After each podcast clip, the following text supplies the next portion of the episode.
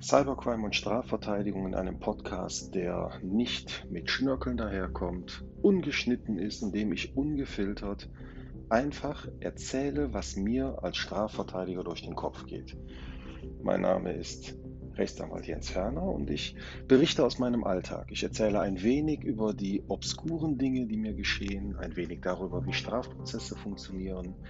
Im Schwerpunkt natürlich über Cybercrime, was gibt's Neues, wie überfordert ist die deutsche Justiz mit der IT und wie ticken die Menschen, die, die mir in all den Jahren bisher schon begegnet sind und natürlich auch, wie kann man sich selber strafbar machen, als Bürger, als Mensch, als ITler Lassen Sie sich einfach überraschen.